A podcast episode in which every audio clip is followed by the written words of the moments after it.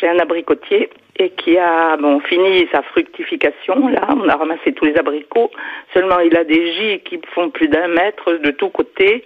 Donc euh, il déborde beaucoup. Euh, bon, ben, est-ce qu'il est possible de les tailler là maintenant? Oui, absolument. Hein, c'est clair, net et précis. Tout ce qui part. Alors, faut, il faut, hum, comment dirais-je, s'il réagit comme ça violemment, c'est qu'il a dû avoir euh, une, comment dirais-je, une sollicitation quelque part. Donc, il faut déjà se demander qu'est-ce que j'ai pu faire au printemps qui ait pu stimuler comme ça l'énergie de la plante. Première question à se poser.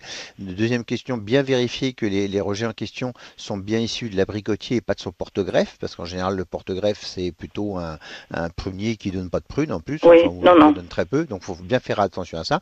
Et puis la troisième chose, tout ce qui part vraiment à la verticale, on le supprime à, à la base, avec un sécateur bien affûté, bien désinfecté, comme d'habitude. Mmh. Et puis tu, après, euh, dans, dans, ce qui part euh, plutôt euh, de manière un petit peu en douceur, un petit peu sur le côté, bah, peut-être se dire, tiens, j'ai une branche là qui a moins donné cette année, qui est un petit peu vieille, est-ce que je peux pas la remplacer? Et du coup, supprimer la vieille branche et garder la jeune pour les fructifications à venir. Donc ça, ça peut être l'occasion de rajeunir un petit peu la, la de l'arbre. Mais euh, tout ce qui part à la verticale, ça vous l'enlevez parce que ça va euh, stimuler la végétation vers le haut, mais pas du tout, du tout la fructification.